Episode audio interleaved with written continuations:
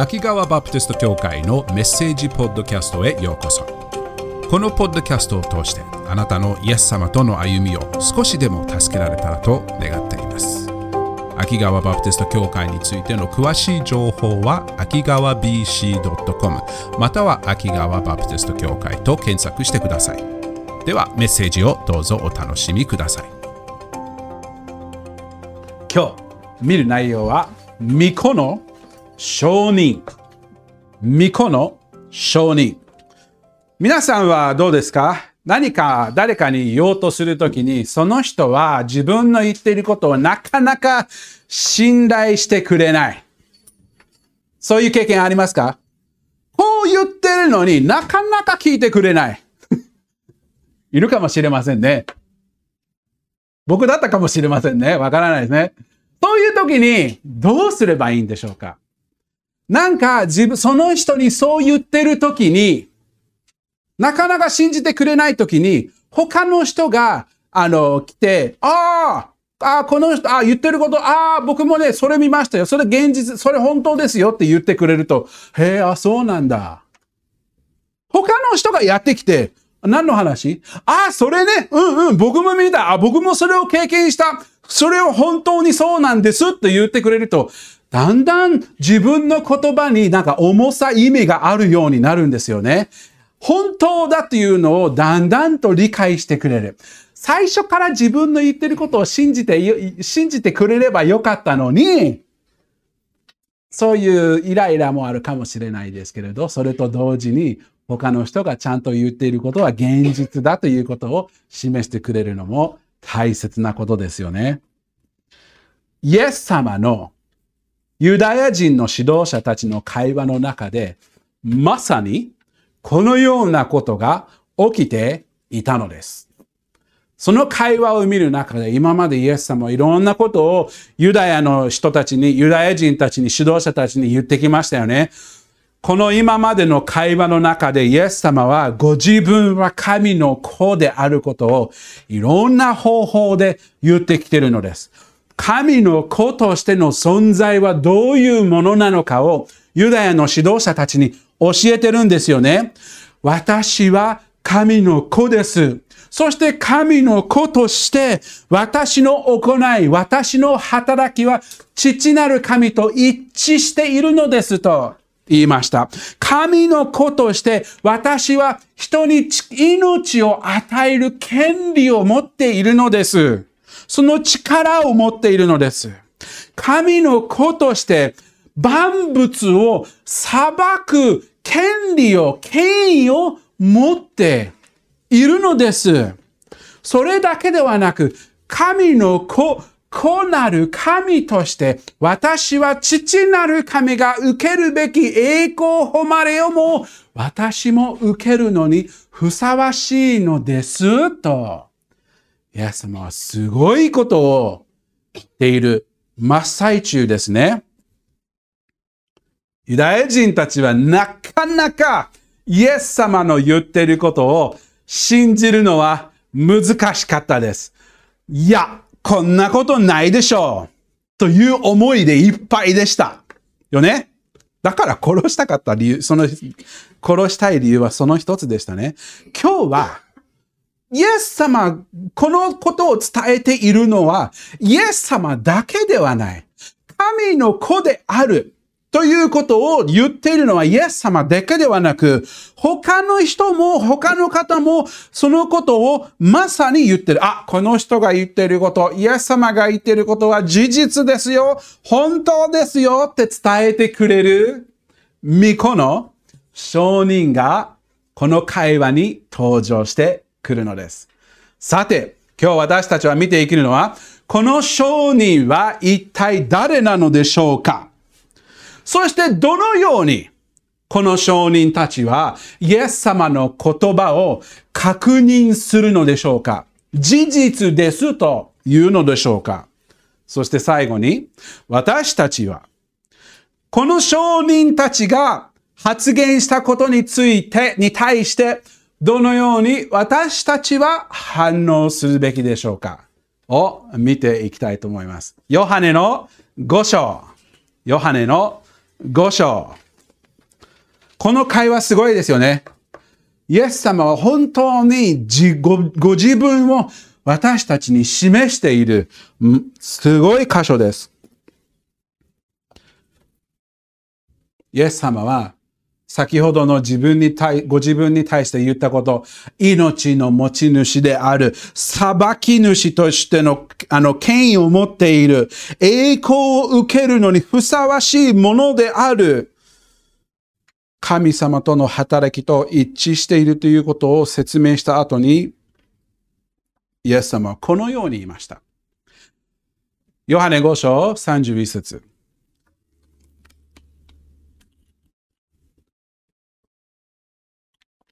もし、私自身について証をするのが私だけなら、私の証言は真実ではありません。32節。私については他にも証をする方がおられます。そして、その方が私について証しする証言が真実であることを私は知っています。イエス様がここで何を言っているのかというと、本当に私が自分について言っていることは現実です。事実です。私は皆さんに、あなたたちにご自分をああの示しているのです。明確に示しているのです。私の言葉自体は真実であり確かです。しかし、あなたたちにはそれでは十分じゃないでしょう。ユダヤ人たちに話してるのね。あなたたちにはそれは十分じゃないでしょう。誰かに私の言っていることが現実であることを証明して欲しい人が、あの、証明する人をの求めているのでしょう。ここで証人が登場するのですね。聖書の中で証人というのはものすごく大切な人物なんです。証人というのが現実を確かめるための大切なものなんです。例えば、神様がイスラエルのために立法を与えましたね。そしてその立法を与えた中で、承認の大切さをこのように言いました。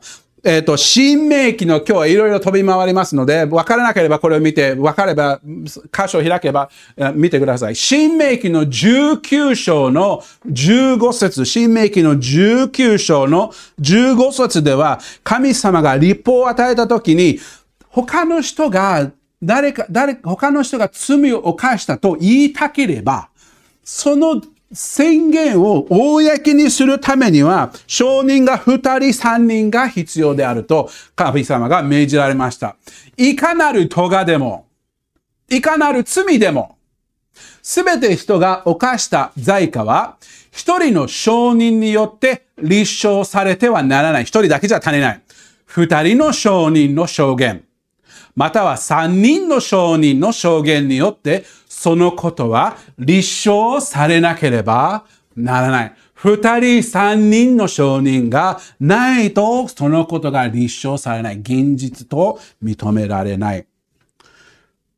新約聖書の教会も同じなんです。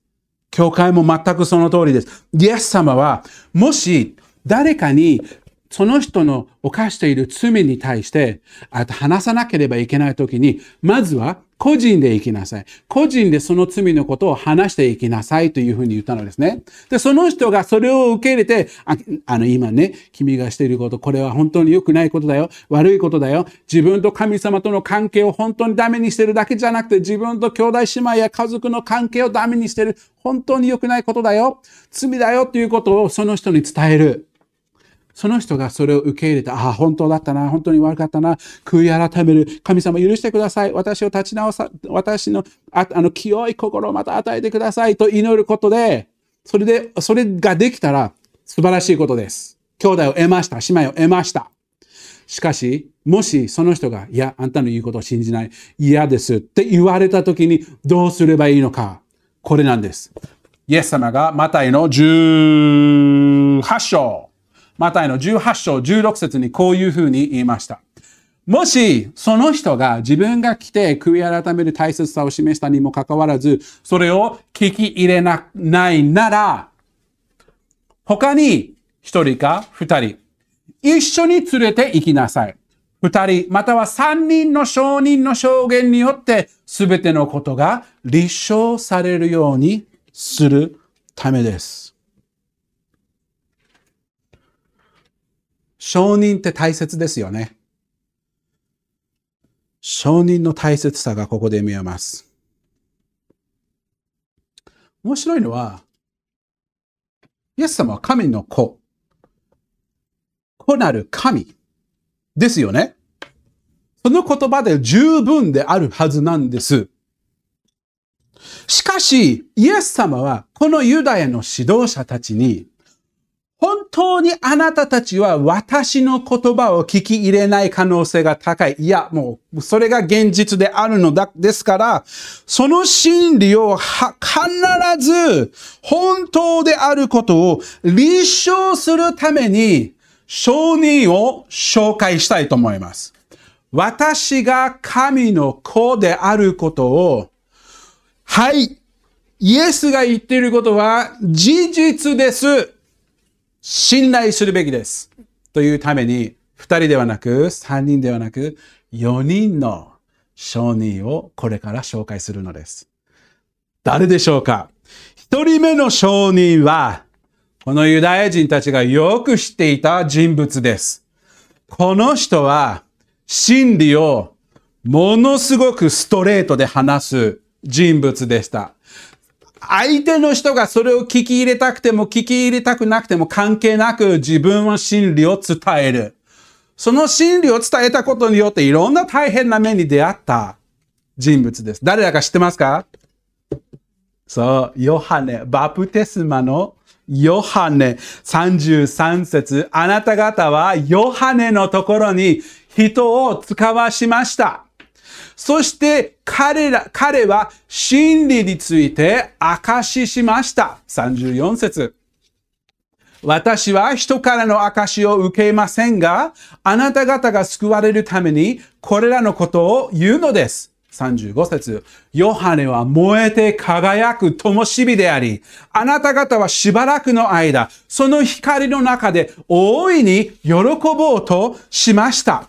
このヨハネは燃える輝く灯火というのは、真実をはっきりと、光をはっきりと示す人物でした。みんなヨハネは、バプテスマのヨハネは預言者だと受け入れました。みんなはバプテスマのヨハネは真理を語ることをよくわかりました。ヨハネが語ると多くの人々は自分の心の状態をはっきり理解し、悔い改める必要を見て、神様に悔い改めて、神様に立ち向かえることをよくしました。パリサイ人のあの、ユダヤの指導者たちもヨハネのいろんな人が神様に立ち返っているのを見て喜んでいましたね。その光の中にあなたたちも大いに喜ぼうとしました。おお、もしかしたらもしかしたらこの人はあの人かもしれないね。面白いのは、先ほど33節読みましたね。ちょっともう一回33節を見ると、面白いことが見えるんです。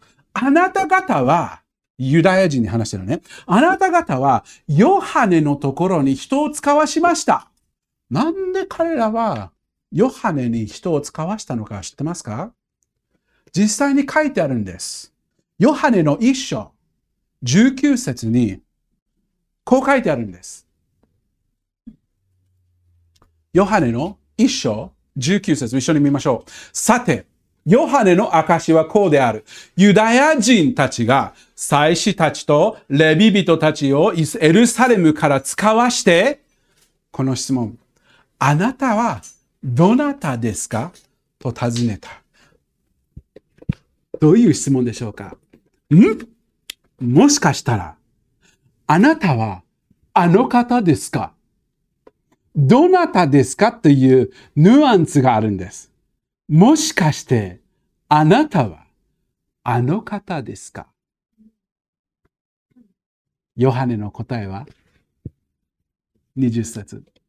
ヨハネはためらうことなく告白し、告白し、私はキリストではありません。と明言した。もうもしかしたらあなた、No!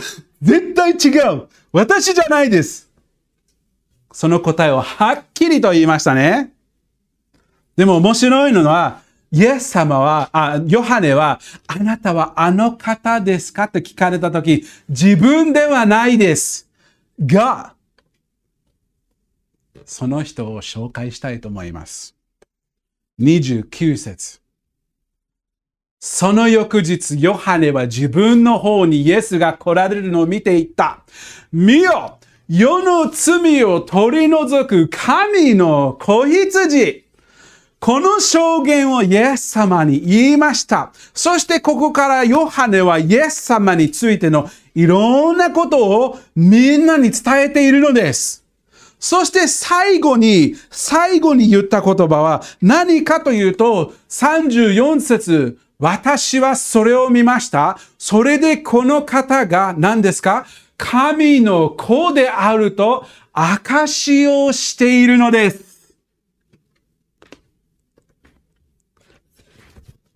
ヨハネが明確にこのイエス・キリストが神の子です。と証ししました。すごくない？イエス様がヨハネについて言っているところの中で、その33節、34節、35節の間の34節って面白いです。ヨハネの5章の34節を見ると、イエス様は面白いことを言うんです。私は人からの証を受けませんが、あなた方が救われるためにこれらのことを言うのです。イエス様ここでここで何を言おうとしているのかというと、イエス様は本当に神の子であることを証言する、証明する、現実であることを証しするものは人間だけではなくて、いろんなそれを遥かに上回る証人がいるということです。本当は、イエス様は人間がこの人はイエス様ですっていう必要がないくらいの丈夫な証、あの明らかな証人がいるんです。でも、面白いのは、神様、イエス様は人間の証をも使わせてくださる。人間の証はいらないですけれど、ヨハネを紹介したいと思います。一番目に紹介するのがバプテスマのヨハネの証。それってすごいなと思います。なぜかというと、私たちの証って本当はイエス様は必要ないんです。世の周りを見れば、イエス様は神の子であることを十分見ることができます。それにもかかわらず、イエス様は僕たちの証を使わせてくれるんです。なんという素晴らしい特権でしょうか。僕の言葉をイエス様は使わせてくれて、本当に神の言葉であることを伝える特権を与えてくださるのです。イエス様の承認にしてくれるんです。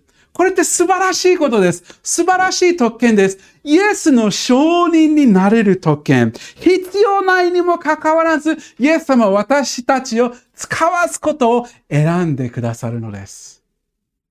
それだけじゃないです。私たちの証を使わすことによって、バプテスマのヨハネをの証を使わすこと、その理由は何ですか？あなた方が救われるために。これ誰に言ってるのですか？まさにイエスの命を取ろうと計画している人たちです。どのようにこいこいつって言っていいのかな？この人を、どのようにこの人を殺せばいいのかって考えながらしている人たちに、自分を殺そう、自分の命を取ろうとしている者たちに、救いを与えようとしているイエス様です。命を与える。すごいね。イエス様は彼らに命を与えて、バプテスマのヨハネ。この人はみんなよくわかるはずです。この人の証を聞きなさい。ヨハネの証が私は神の子であることみんなよく知っているはずです。一人目の証人、バプテスマのヨハネ。二人目の証人は誰でしょう ?30、ん暑いみんな大丈夫？暑くない？大丈夫？僕だけ？みんな温度大丈夫 ?OK。36節進みましょう。しかし、私にはヨハネの証よりも優れた証があります。何でしょう？誰でしょう？私が成し遂げるようにと、父が教えてくださった技が、すなわち、私が行っている技そのものが、私について、父が私を使わされたことを証ししているのです。この会話自体が何で起こったのか覚えていますか？奇跡です。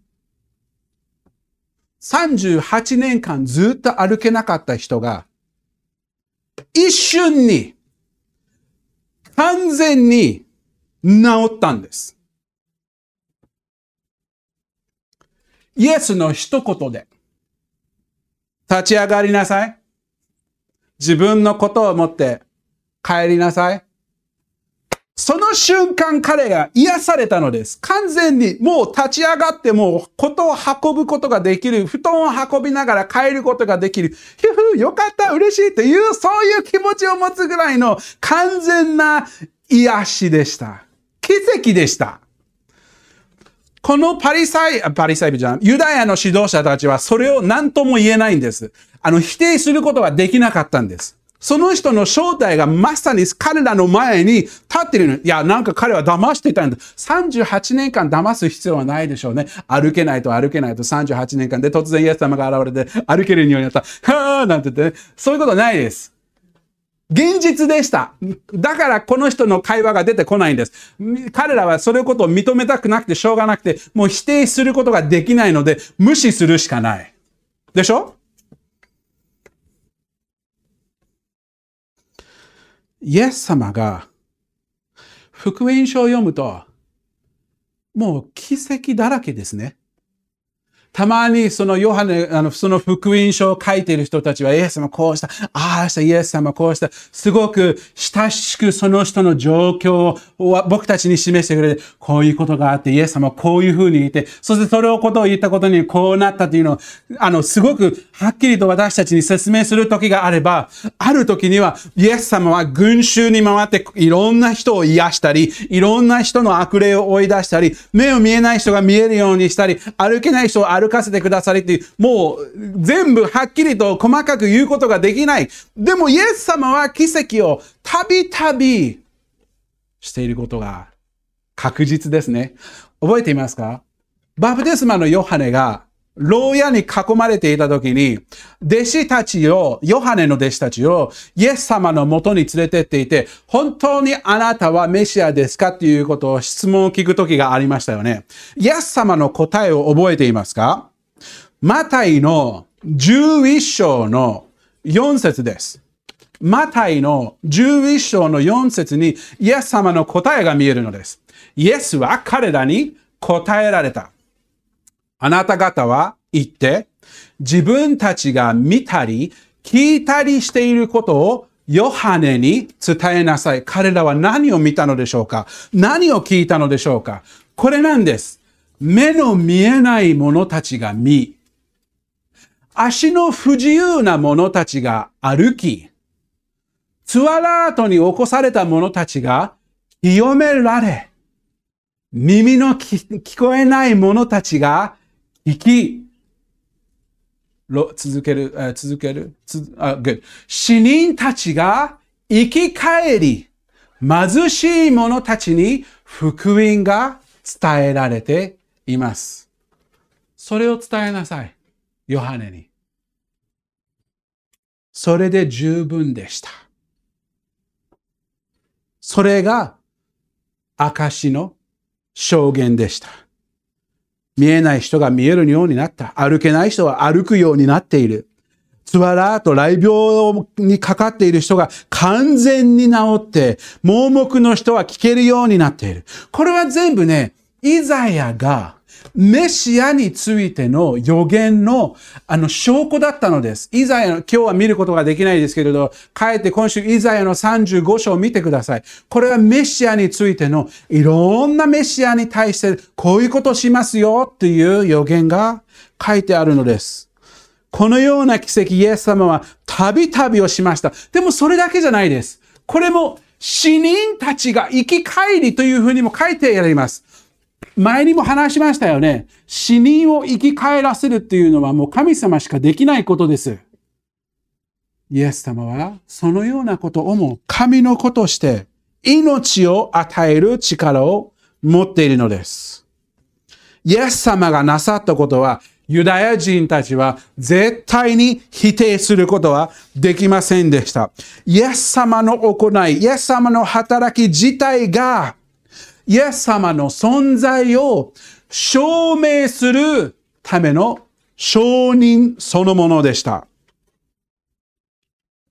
イエス様の行いを見れば、それは十分な証拠である。二人目の証人、イエス様の行いです。三人目の証人は誰でしょうか？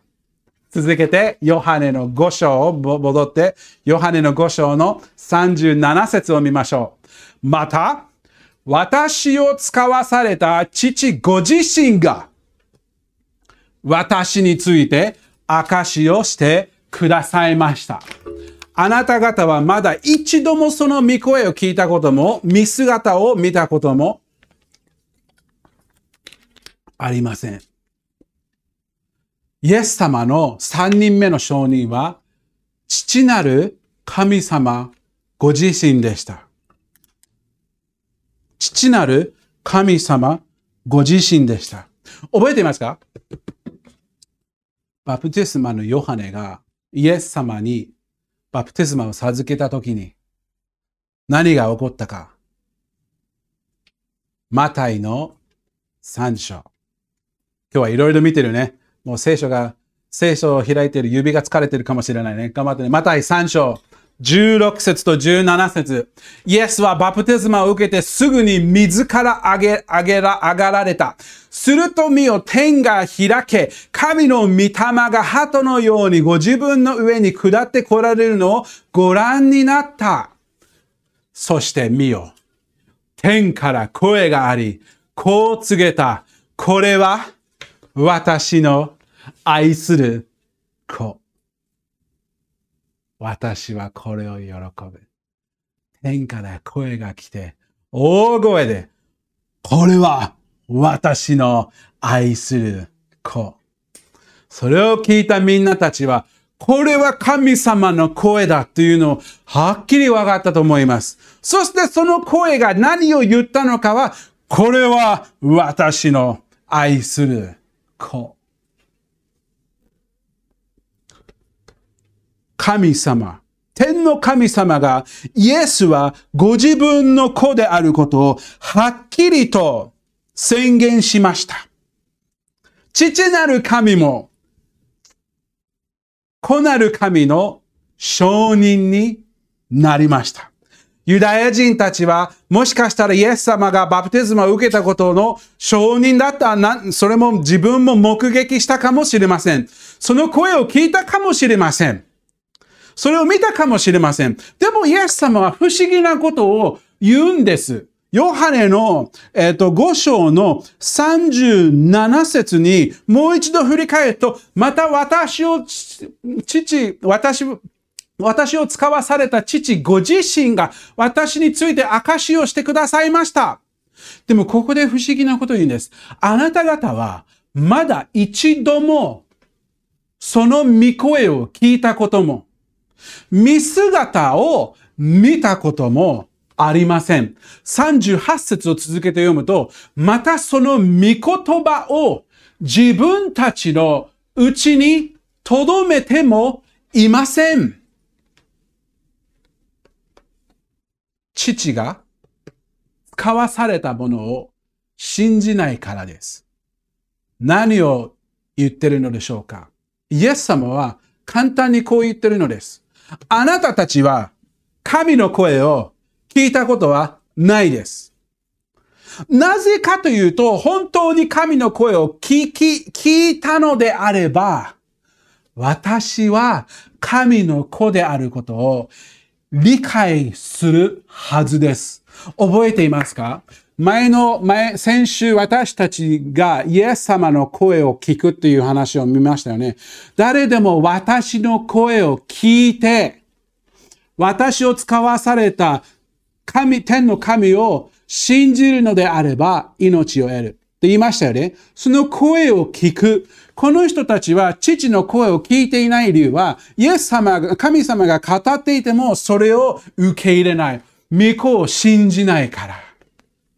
神様の姿を見たことのない。なぜかというと、本当に神様の姿を見たのであれば、神の一番よく表す神の子がまさに彼らの前に、真ん前に立っているのにもかかわらず、その正体を受け受け入れない。君は神の子ではない。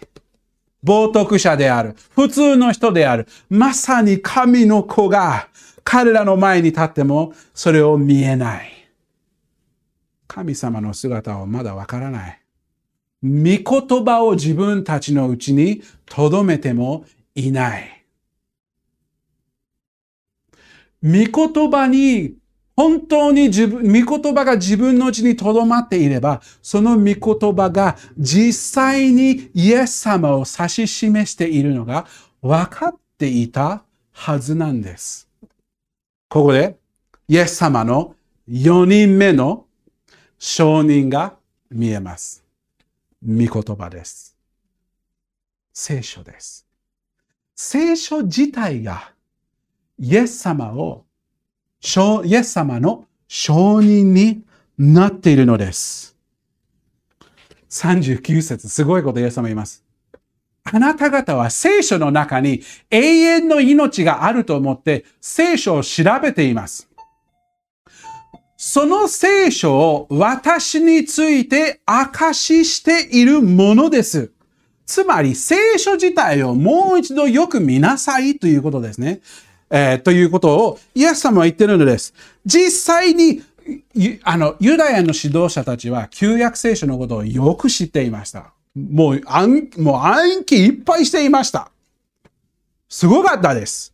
暗記していたにもかかわらず、の頭の中に留めていたにもかかわらず、イエス様が彼らに言ってることは、聖書をそんなによく知っているはずなのに、聖書全然わからないじゃん。ということですね。何かをミスっているよ。何かが、あ、あ、あの、ピンと来ていないよっていうこと。それは何なのか。これです。あなた方は聖書の中に永遠の命があると思って聖書を調べています。つまり、命が、その聖書、聖書自体に命があると思っています。Okay? みんな大丈夫 ?Everybody okay? 大丈夫 ?Okay. もう一回言う。パリサイ人、ユダヤの指導者たちは、聖書そのものに命があるから、聖書を一生懸命心に思いに留めようとしていたのです。惜しいです。惜しかったです。聖書に命があります。でもその命は聖書の言葉自体から、その手自体から来るのではなく、聖書は何に指しているのかに命があるのです。ユダヤ人たちは聖書を覚えればそこに命がある。聖書は命の場所はどこにあるのか、そしてその場所はイエス様である。簡単に言うと、聖書は宝地図みたいなものと考えてもいいかもしれません。皆さんは宝地図、宝地図は、あの、絵あるかな？宝地図の絵、トレジャーマップ。そう、宝の地図ね。あの、海賊がよく使って宝を探すやつですね。こあの、あの、こういう宝地図。自分が宝地図を手に持っているから、宝を持っているとは限りませんよね。宝地図だもう大金持ちだじゃないです。宝地図が示している説明をちゃんと理解して、その後についていくと、大きな X、×がついているところに導いてくれるための大切なものです。よねその罰に行って、その説明をよく知って、そしてその後についていて、そこの説明されたところに行って、宝を見つけないと、宝地図はただの紙です。でも宝地図を持つと、宝が見つかるかもしれません。ですよね。宝地図は宝である。という風の同じような考えで、命の言葉。この言葉の命は、イエス様を指し示している。素晴らしいことです。イエス様は彼らに、このように言ったのです。30えっと、40節それなのに、あなた方は命を得るために私のもとに来ようとはしません。私たちには宝地図があるから、それで十分だ。イエス様は宝地図を示している私のところに来ないと命を得ることはできない。イエス様のところに来ると命を得る。完全な真実を求めたければ、真実を求めるためには、その真実は誰に指しているのか、イエス・キリストに指していることを理解することができますね。皆さんはどうでしょうか？今日私たちに命があるお方がいるのです。キリストです。イエス様です。いろんな証人を使わして、イエスは本当に神の子であることを示してくださいました。このユダヤ人たちのために語っているためには、バプテスマのヨハネを使わせてくださいました。彼らが否定することができないご自分の見業を証人として示してくださいました。父なる神様の言葉自体をも証人として使わされました。そして彼らが大切に預かっていた御言葉自体も証人として、この御言葉は私を指しているのではないでしょうかと示してくださったのです。それを全てを通して、彼らは、イエス様は自分で言ってるだけではなく、本当にいろんなところで証人がいるということが分かりました。本当にイエスは神の子です。子なる神です。それを知った私たちはそれを知っている私たちはどのように反応するべきでしょうか？どう答えるべきでしょうか？イエス・キリストが子なる神である。子なる神として私たちはイエスにとどまる素晴らしい特権が与えられているのです。皆さん、これってすごいです。今までの箇所を見ているところで、イエス様の会話を見ることで、イエス様の偉大さが分かってきてますか？自分がこのお方にとどまることができる。このお方と時間を過ごせる特権が与えられているってすごいですよ。まだイエス様を信じてなければ、私たちの命はどこにあるのか、イエス様です。イエス様に目を留める大切さ。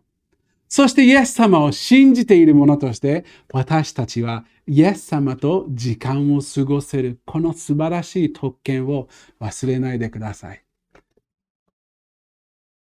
いつでも、子なる神があなたに今日時間過ごしましょうか？いや、今日はちょっと時間がないです。他のテレビを見たいです。今日一緒に時間過ごしましょうか。いや、今日はちょっとスケジュールがいっぱいになっているので、また別の日にしましょう。実際に誰についてそういう言ってるのか考えますか？子なる神です。その偉大なお方が見よ私は外で戸を叩いている。誰も戸を開けてくれれば、私はそこに入って、その人と一緒に食事をし、その人が私と食事ができると言いましたよね。あれって誰に言ってると思いますか？イエス様を信じてない人です。クリスチャンです。教会の人です。僕たちです。あなたが、私が、イエス様と時間が過ごせるっていうのは、ものすごい特権です。無駄にしないでください。すごいことです。イエス様が言われること、現実であることをはっきりと証明している4人の証人が、それを私たちに明らかに示しています。それを覚えて、イエス様と時間を過ごしましょう。イエス様に信頼を置きましょう。お祈りします。お父様、あなた様の恵みに感謝します。なんと素晴らしいことでしょう。私たちがイエス様と時間を過ごせる。この偉大な方が、私たちがめちゃくちゃにしてくださってしまった、この世に来てくださって、私たちと共に歩み、私たちが生きることができない完全な清い人生を生きて、私たちが受けるべき罪の裁きを十字架の上で代わりに受けてくださいました。そして3日後に、このイエス・キリスト、神の子が死から復活し、死に対して勝利を得、この方に信頼を置く一人でも多くの人に、一人一人の人に命を与えてくださるお方。この偉大なお方と私たちは時間を過ごすことができるんです。何という特権でしょうか感謝します。私たちのようなものと時間を過ごすっていうのは、それが、それ自体が神様の恵みの一つです。どうか感謝を持って私たちはその特権を大切に預かるように助けてください。感謝して、イエス様、偉大な皆によって、あなた様の皆によって祈ります。アメン